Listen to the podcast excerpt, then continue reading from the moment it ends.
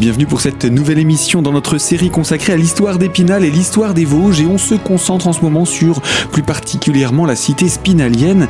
Et euh, on va faire un tout petit bond dans le temps, on est au XIIIe siècle, on va faire un bond au 16e rapidement, euh, le temps de parler de Nicolas Bello, grâce auquel nous avons une représentation euh, de l'Épinal du XVIIe siècle. L'Épinal qui a donc connu beaucoup d'évolutions, construction, restauration, etc. Et de cette peinture de Nicolas Bello va être construite une maquette. C'est beaucoup plus récent, ça par contre, c'est au XXe siècle. à tout seigneur, tout honneur, je vous propose, Jacques Grasser, de nous présenter l'homme avec lequel vous avez beaucoup collaboré dans le cadre de sa construction de sa maquette. Alors, euh, Pierre Guédinger, euh, euh, voilà. Alors Pierre Glédinger, c'est un peu une aventure euh, un peu parallèle, hein, parce que euh, en fait, on s'est connu quand je commençais à, faire des fouilles dans le quartier du Chapitre suite à la pression de, de la municipalité de l'époque pour construire la maison de personnes âgées dite du Chapitre. Et donc, on a commencé des fouilles qui sont avérées payantes tout de suite. Euh, heureusement d'ailleurs, parce que s'il avait fallu chercher en profondeur, on n'aurait rien fait, rien n'existerait. Et donc, à la suite de ça, euh, Pierre Guéninger, qui habitait Épinal à l'époque, s'intéressait beaucoup à cela et il venait régulièrement euh, sur le lieu des fouilles, c'est là où on a fait connaissance, et où il a proposé de, de faire une de faire une maquette, donc aidé aussi par les travaux de Bernard Rouault, qui avait fait un, un mémoire de maîtrise sur Épinal, Épinal médiéval, et euh, donc aider aussi des, documents, donc le fameux plan de Nicolas Bello, mais pas seulement, puisqu'on a d'autres images euh, d'Épinal à la même à la même époque. Et donc, il a investi son garage. La ville d'Épinal lui a fourni toute la base. Et puis après, ben, il a travaillé pendant trois ans euh, dans son garage euh, à, faire cette fameuse maquette qui, terminée, a été d'abord exposée à la, à la bibliothèque, à la maison romaine puis ensuite a été amené, euh, puisqu'à l'époque il n'y avait pas de musée d'Épinal, a été amené, au premier musée du chapitre quand on l'a quand on l'a ouvert en 1986. Euh, la maquette était elle terminée en 1982.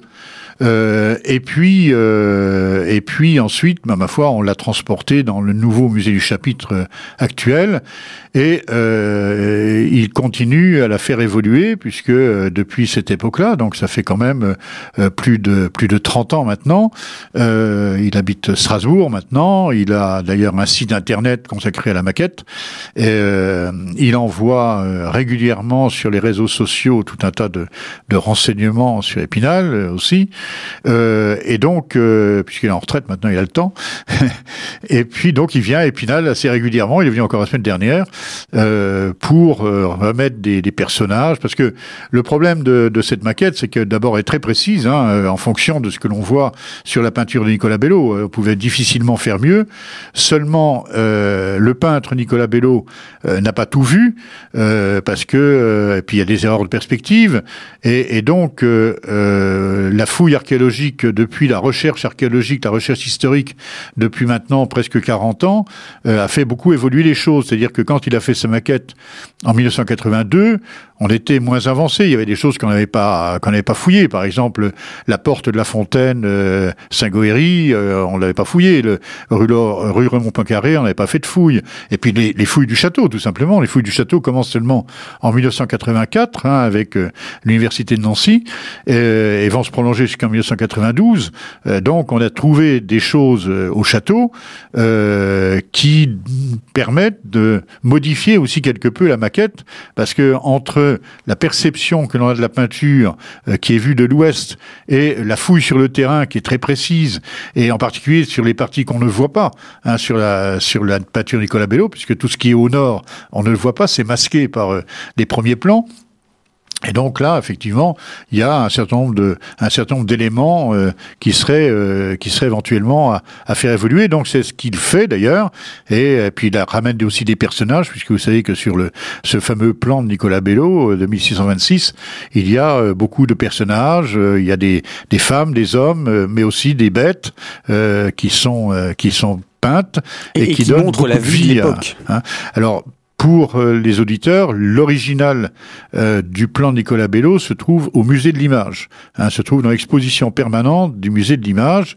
mais par ailleurs, on en avait il y a une trentaine d'années, on en avait fait des des, des, des, grands tirages photographiques que l'on a mis dans toutes les écoles primaires de la ville, hein, dans les collèges, et puis un certain nombre de particuliers ont acquis aussi des, des exemplaires de cette grande photo, ils ont fait encadrer. Euh, donc euh, on a quand même euh, des, des copies photographiques de ce plan, euh, j'allais dire en abondance. Et, et, une également au musée du chapitre à côté de la maquette? Bien sûr, oui, bien sûr.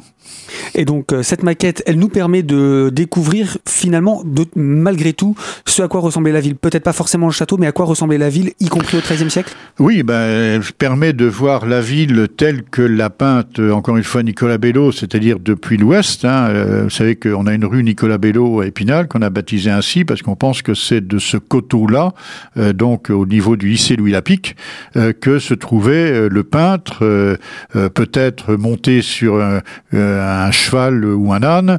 Euh, c'est pour ça qu'on appelle ça une vue cavalière, de façon à prendre un peu de hauteur, hein, et puis donc faisant le croquis de, cette ville. Donc quand on va au lycée Lapic, effectivement, on a à peu près euh, la direction euh, de la vue de Nicolas Bello, donc au-dessus de au-dessus d'Épinal. Selon effectivement ce qui se trouve masqué, c'est-à-dire les les arrières des maisons, il ne les dessine pas puisqu'on ne les voit pas. donc il faut imaginer effectivement qu'est-ce qui se passe derrière. Hein. alors là, là, c'est c'est place à l'imagination. Mais une imagination qui se fait assez rapidement parce que je trouve qu'on se plonge, permettez-moi l'expression, assez rapidement dans l'univers médiéval. Une fois qu'on a découvert l'ensemble de l'exposition du musée du chapitre et que on voit cette maquette au centre, on peut l'observer sous tous les angles. On a l'impression d'avoir une vraie ville oui, en activité. Et puis, euh, il faut dire aussi que en dehors de ça, on a aussi euh, d'autres documents. Euh, par exemple, avant les grands travaux de la ville au 19e siècle, on a aussi des, des plans des plans cadastraux hein, depuis le Premier Empire, le plan Napoléon, le cadastre napoléonien. On a d'autres plans tout au long du 19e siècle où euh, on n'avait pas encore construit par exemple les quais, où on avait aussi des rues euh, qui étaient placées sur les anciens fossés de la ville, euh, remblayées, comme par exemple comme ce qu'on appelait la rue de l'ancien hôpital, qui n'existe plus aujourd'hui et qui a été remplacée par le quai du musée. Donc on, on, a encore sur ces plans très précis cette fois du 19e siècle, on a encore effectivement le dessin euh, à peu près euh, correct de l'enceinte de l'enceinte médiévale. Hein, on l'a aussi sur des dessins de, Charles Pensée, un dessinateur euh, talentueux euh, au début du 19e siècle, et puis euh, de son oncle Hogarth aussi, qui a, qui a dessiné aussi euh, beaucoup de vues sur, sur Épinal. Donc on ne manque pas d'éléments. Ou au 19e siècle, on avait effectivement encore visible des vestiges relativement importants avant que la ville ne se transforme avec l'arrivée de la grande industrie, l'arrivée de l'armée. Hein, donc on a là, on a même des photos où on voit des éléments de muraille qui ont été démoli depuis. Par exemple, l'actuel quai euh, bah, a permis, euh, si j'ose dire, la démolition de tout ce qui restait de murailles de la petite ville, hein, du quartier de Ruanménil, euh, le long de la Moselle.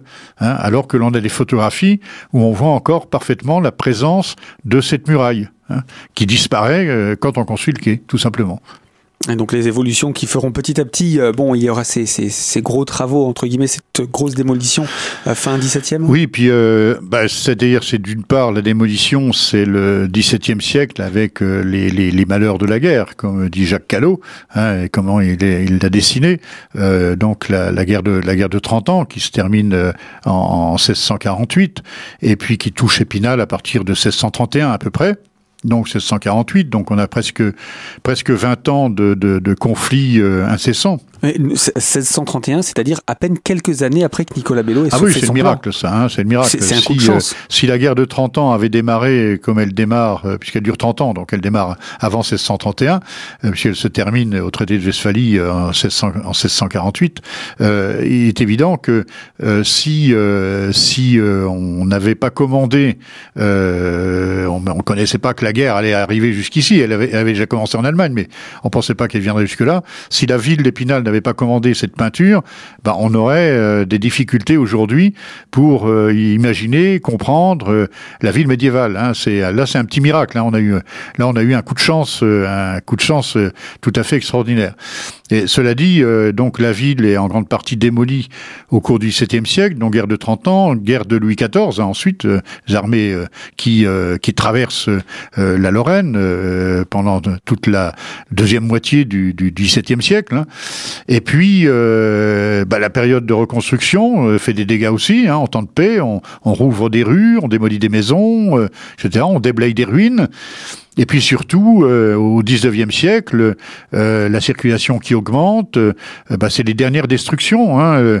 La, la, fameuse porte du Boudiou, qui avait été déjà dépouillée de, de sa muraille extérieure, de sa première protection, va être démolie au milieu du, du XIXe siècle pour pouvoir faciliter la circulation. Alors on parle pas de voitures automobiles hein, à l'époque, hein, ni de camions, c'est des charrettes. Hein. Donc pour faciliter la circulation, on va la démolir, malgré les, certaines protestations euh, euh, mais peu finalement, peu de protestations. On s'aperçoit que le, les problèmes de, de, de, des vestiges, de la conservation des vestiges, c'est quand même quelque chose de relativement récent. Hein, c'est euh, bon, ça a commencé effectivement sous le Second Empire avec euh, Viollet-le-Duc, etc. Et puis euh, en Allemagne aussi avec, bah, par exemple, au Königsbourg avec Bodo Erhardt. Mais c'est la deuxième moitié du 19e siècle et c'est pas partout. Hein, ce sont vraiment des fortes personnalités qui vont permettre de. Bon, on a failli sauver la, la, la porte du Boudiou, on a failli sauver, puis quand on est arrivé pour la sauver, était déjà démolie.